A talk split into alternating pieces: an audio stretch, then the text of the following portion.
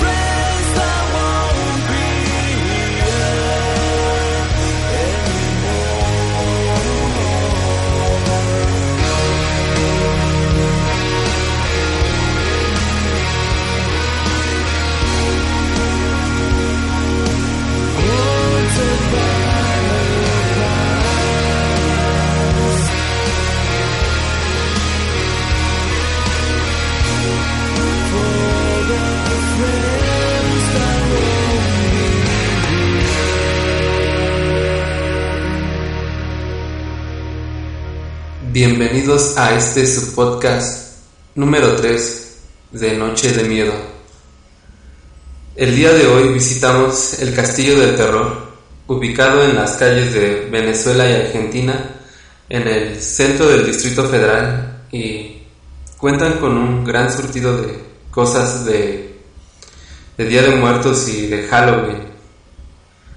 ¿Cómo viste la tienda, Jenny? Pues está muy padre, ¿no? Hay mucho, mucha gran variedad de cosas. Hay hasta máscaras. Sí, no, incluso los, las, estas figuras de... Sí, las que tienen movimiento y Ándale, sonido. animatrónicos, ¿no? Les dicen. ¿no? Y, y Hay unos muy grandes, muy padres.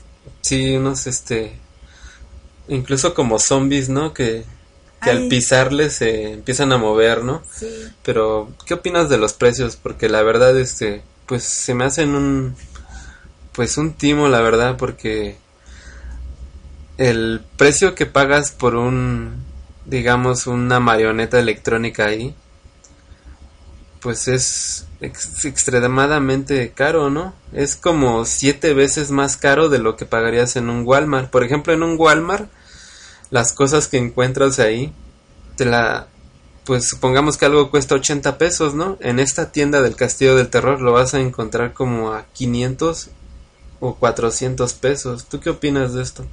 pues es un robo, ¿no? Deberían de ser más accesibles sus precios. Así tendrían más ventas y pues estaría más padre, ¿no? Que la gente pudiera conseguir artículos de buena calidad y no tan caros. Porque sí hay unos que se van a los 10 mil pesos.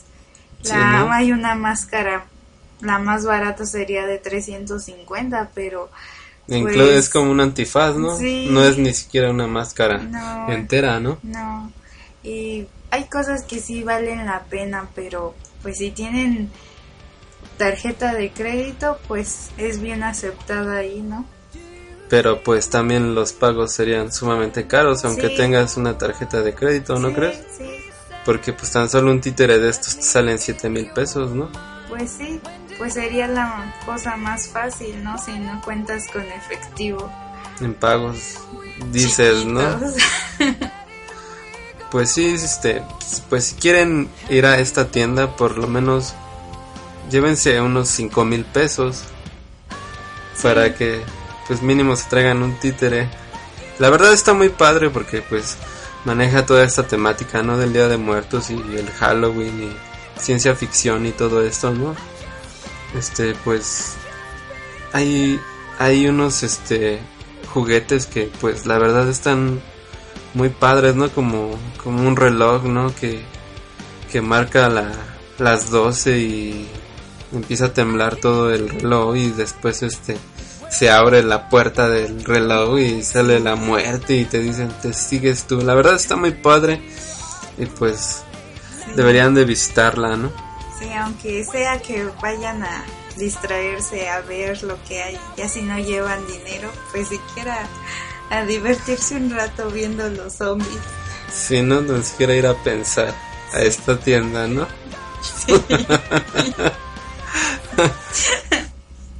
bueno, los dejo con esta canción de Mandragora Scream.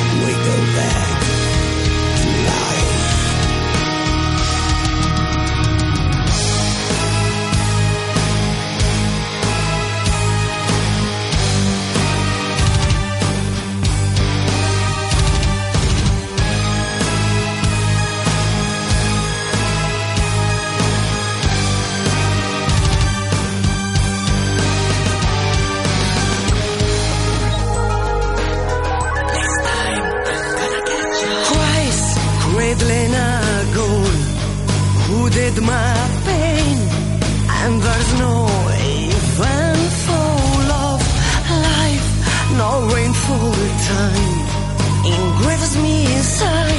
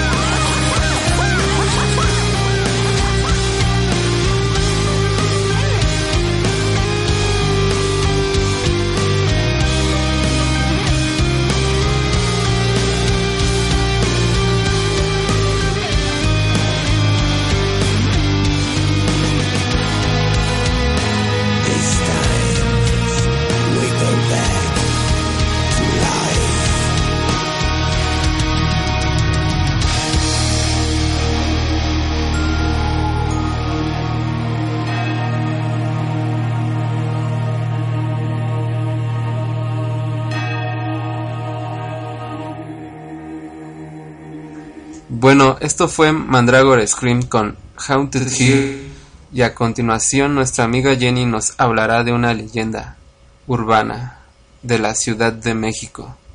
¿De qué trata la historia? Bueno, trata de una bruja de la época de la colonia que vivió en el Cerro del Judío, aquí en la Ciudad de México.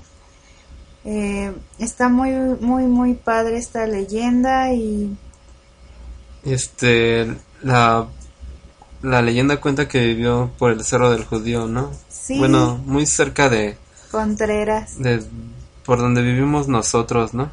sí. Y pues cuéntanosla. A continuación, nuestra amiga Jen nos leerá una leyenda de la Ciudad de México.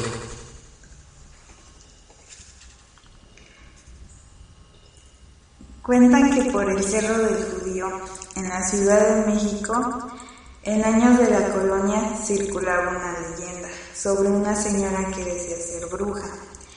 Ella no tenía ningún reparo en contarle a sus vecinas, sobre todo a las que más odiaba.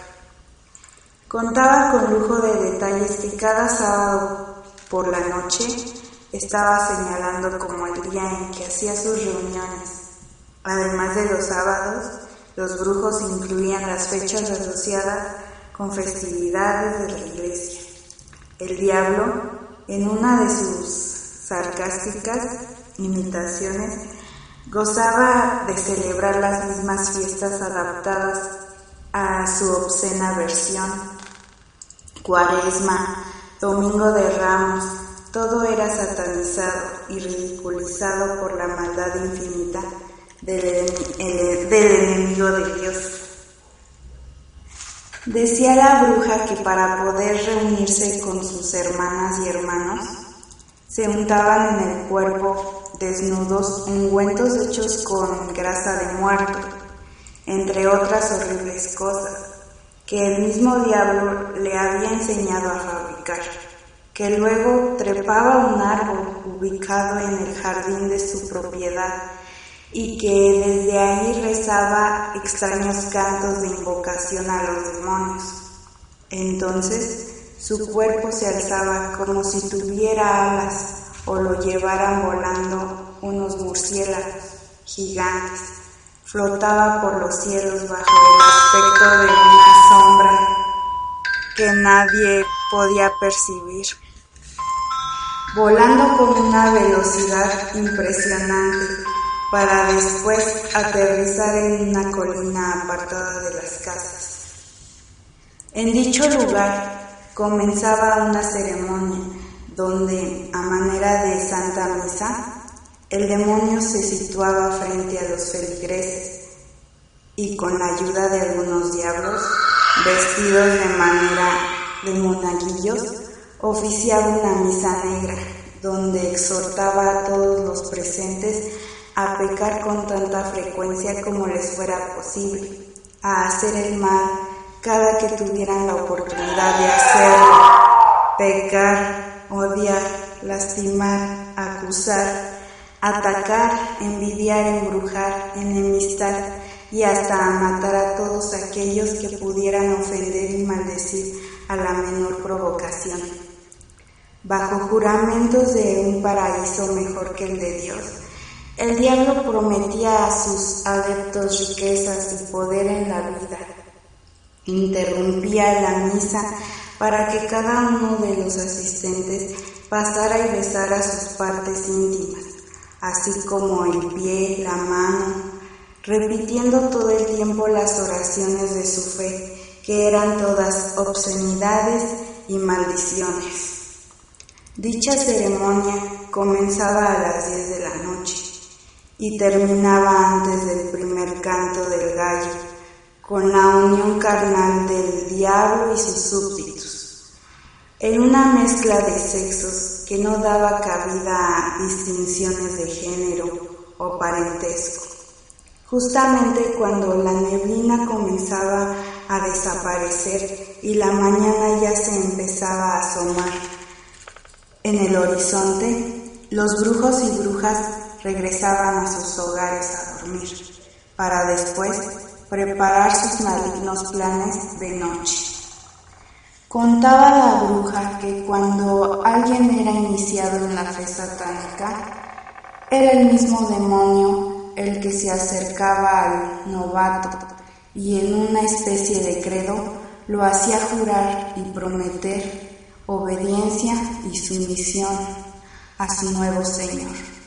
Después, Satanás marcaba el cuerpo del novato con alguna seña que cuidaba de esconder cuidadosamente entre los pliegues de su carne como signo único de su obediencia hacia el mal. Podía ser un lunar o un, una mancha de pelo negro como de animal. Tanto repetía la anciana las historias de los aquelarres que un día una de sus vecinas dejó de pensar que eran inventos y decidió espiarla. En compañía de su esposo, una noche de sábado, ¿cuál sería su sorpresa al encontrar en aquella noche de luna llena a la anciana, trepada en la rama más alta del árbol de su jardín? Estaba despegando sus pies y desapareció repentinamente enfrente de sus narices y con toda claridad que les daba para ver la luz de la luna. Enseguida avisaron a las autoridades alarmadas y a la mañana siguiente la mujer ya estaba siendo procesada. Una vez que se dictaminó que la bruja tendría que ser ahorcada y quemada, dicen los que presenciaron aquello, que antes de morir lanzó una carcajada al aire creyendo que sería rescatada por su amo. Cuentan también que después de su muerte los vecinos intentaron quemar ese árbol en su jardín para impedir que otra bruja lo utilizara, pero en vez de ser consumido por las llamas, aparecieron las huellas descalzas de aquella mujer como iluminadas por las llamas del infierno, evidenciando el pacto que la hiciera perder su alma inmortal entre las garras de Satanás. Bueno, esto es una leyenda que se cuenta en la Ciudad de México. Bueno, esto fue la historia de la bruja del Cerro del Judío. Esperemos que les haya gustado porque pues pues es muy interesante, ¿no? Sí, está muy padre el tema y sobre todo que nos explican lo que hacen las brujas. Sí, no, es, es algo, pues, para mí, pues, hasta impresionante, ¿no? El relato, porque, pues, como, como cuentas que puede volar, ¿no? Y, y flotar, ¿no? Bueno, eso se me hace a mí muy interesante, ¿no? Bueno, yo que soy fan de estos temas, ¿no? Se me hace algo muy, muy padre, ¿no? Bueno, Sí. interesante para mí, ¿no? Sí, saber todo lo que hacen en sus llamados aquelarres, ¿no? Ujú. Porque pues uno no sabe cuándo podría aparecer una bruja, ¿no? Podría estar enfrente de ti. Incluso a, a sus lados de ustedes mismos en este momento. Y ustedes pues ni en cuenta, ¿no? Sí, Bueno, este los esperamos para el próximo podcast y muy pronto nos veremos en YouTube. Nos despedimos y hasta luego. que tengan bonita noche y que no tengan pesadillas. Que todos sus deseos sean no realidad. Hasta luego.